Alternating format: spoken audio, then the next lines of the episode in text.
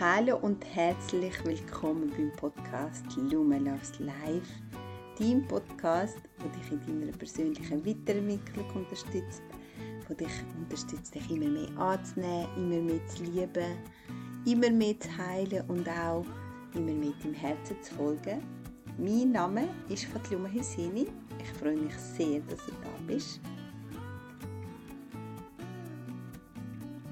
Seit vier Wochen hat es keine neue Podcast-Folge weil es viel in meinem privaten Leben gelaufen ist und ich den Raum und die Zeit nicht gefunden habe, um eine neue Podcast-Folge aufzunehmen. Diese Podcast-Folge nehme ich jetzt in Pristina auf. Ich bin jetzt seit einer Woche da und werde auch ein paar Wochen da bleiben. Also ich habe eine Auszeit von drei Monaten und ähm, werde schauen, wie lange ich jetzt da bleibe. Das ist meine zweite Heimat oder meine erste Heimat, kann man sagen weil ich da geboren und aufgewachsen bin, bis ich zwölf war. Und in dieser Podcast-Folge soll es darum gehen, um Verbundenheit und Verbindung zu uns selber, aber auch zu den anderen. Und wie wichtig die Verbundenheit ist, dass wir uns wirklich glücklich, erfüllt fühlen, dass wir ja ähm, auch nährende und tiefe Beziehungen können führen und Verbindungen haben verbunden und die Verbundenheit auch spüren. Genau. Also ich wünsche dir ganz viel Inspiration und ich hoffe, du kannst für dich aus dieser Folge ganz viel mitnehmen.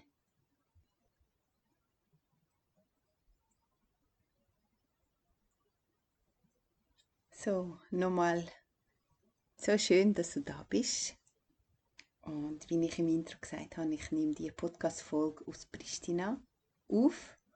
Und ähm, wieso ich jetzt auch zu dem Thema gekommen bin, weil das auch ein wichtiges und großes Thema für mich war oder weiterhin ist, also die Verbundenheit und die Verbindung.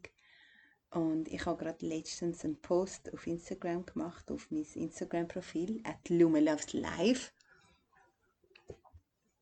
über Verbindung. Und zwar ist es dort darum gegangen, meine zwei Heimaten zu verbinden, also Kosovo und Schweiz. Und wie ich auch im Intro gesagt habe, ich bin mit zwölf in die Schweiz gekommen und lebe jetzt seit über 30 Jahren in der Schweiz, also aktuell in Pristina jetzt, aber lebe eben seit über 30 Jahren in der Schweiz und es war immer ein Thema für mich, gewesen, so die zwei Welten miteinander zu verbinden, zu kombinieren. Also damals, als ich in die Schweiz gekommen bin, mit 12 hat es noch kein Social Media gegeben, kein, wir hatten kein Telefon, gehabt, kein Handy. Ähm, also das heißt, ich bin eigentlich von Kosovo in die Schweiz gekommen und das war wie so abrupt.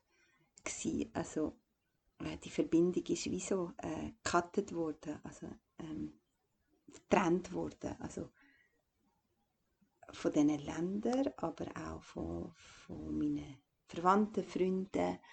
Und ich habe lange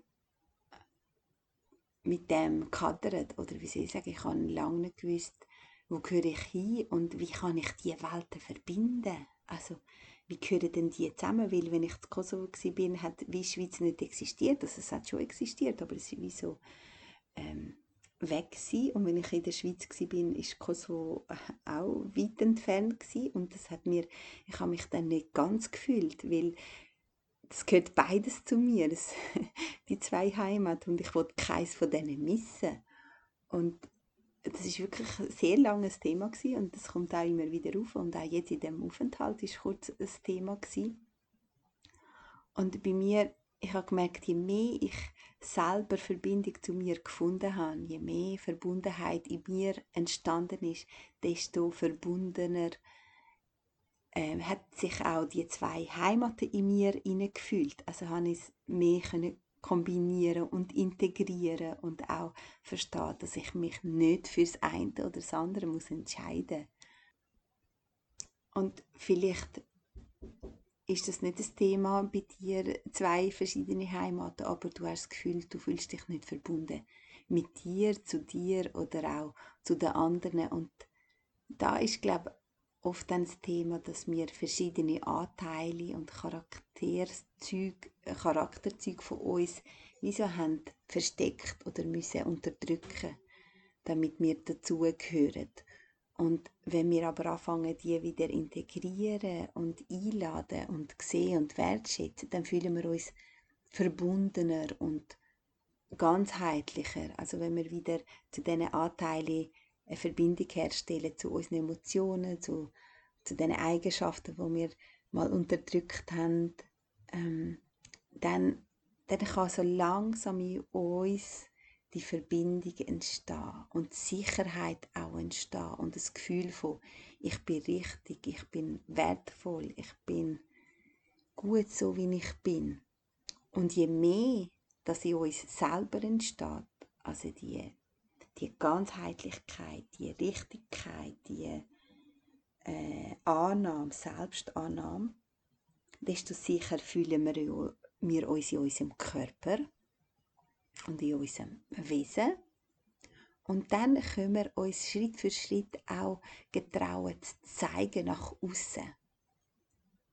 Dann trauen wir uns auch eben auch die Verletzlichkeit in uns zeigen, unseren Schmerz, unsere Trauer, ähm, das, was uns wirklich beschäftigt und auch die Masken dann ablegen, wo wir alle irgendwann mal ähm, angelegt haben oder uns wie versteckt haben, unser Herz wie zugemauert haben.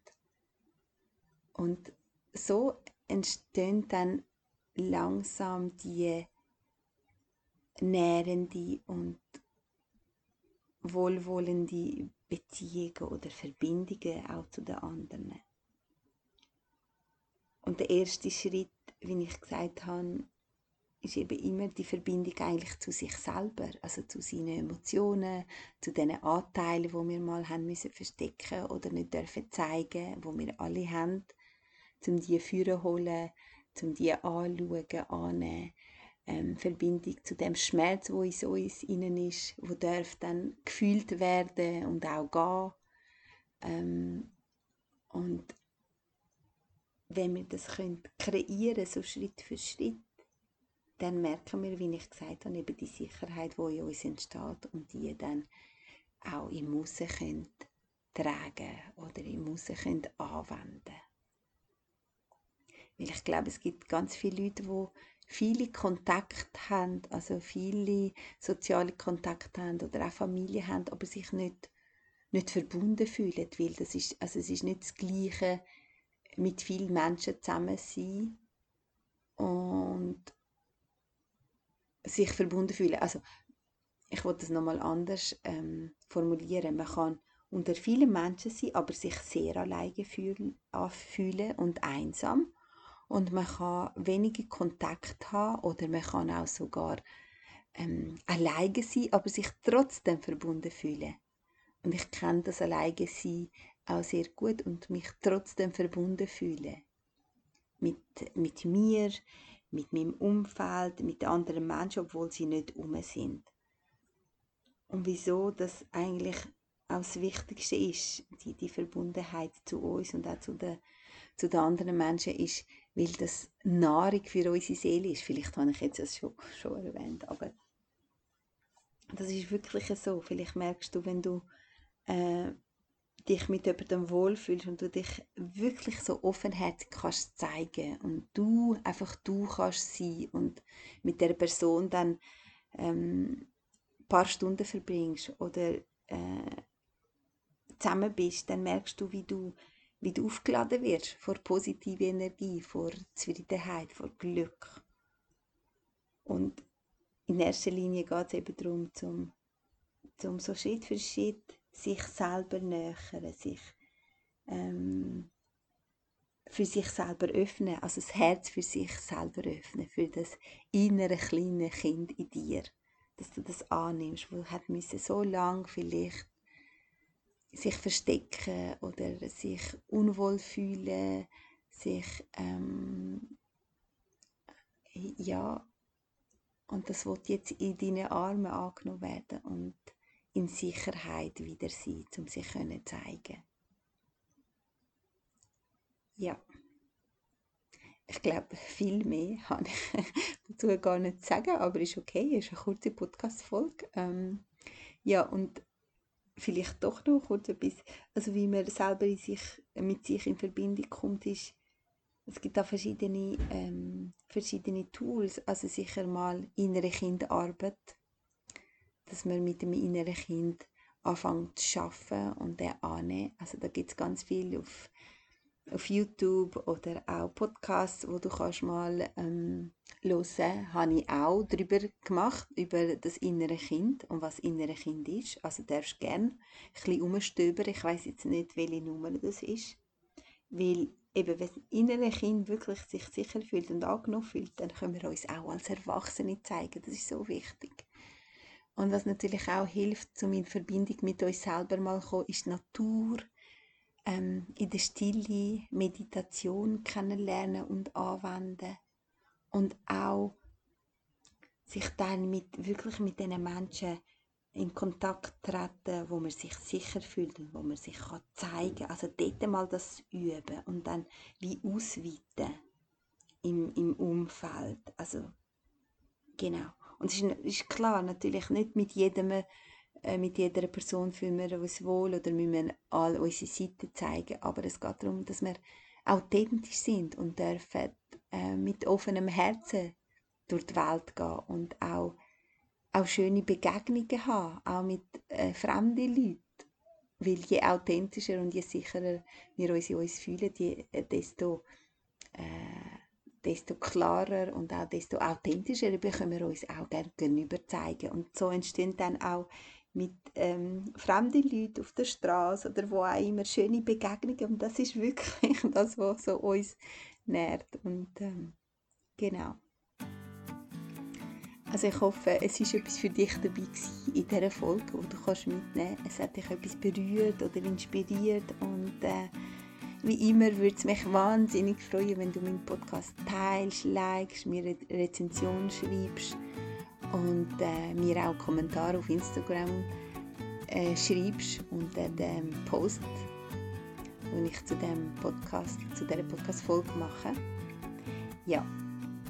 Und ähm, auch wenn ich da zu Kosovo bin, biete ich weiterhin Coachings an. Also du darfst dich super gerne melden. Es gibt ein Online-Coaching und vielleicht kann ich dich bei einem Thema unterstützen, wo du nicht weiterkommst oder dir helfen, um in Verbindung mit deinem inneren Kind zu kommen oder mit dir selber. Und ich würde mich sehr freuen, wenn ich dich da ein Stück weit begleiten und unterstützen. Also bis in zwei Wochen. Ganz liebe Grüße aus Pristina und wundervollen Tag. Bis bald, deine Lume.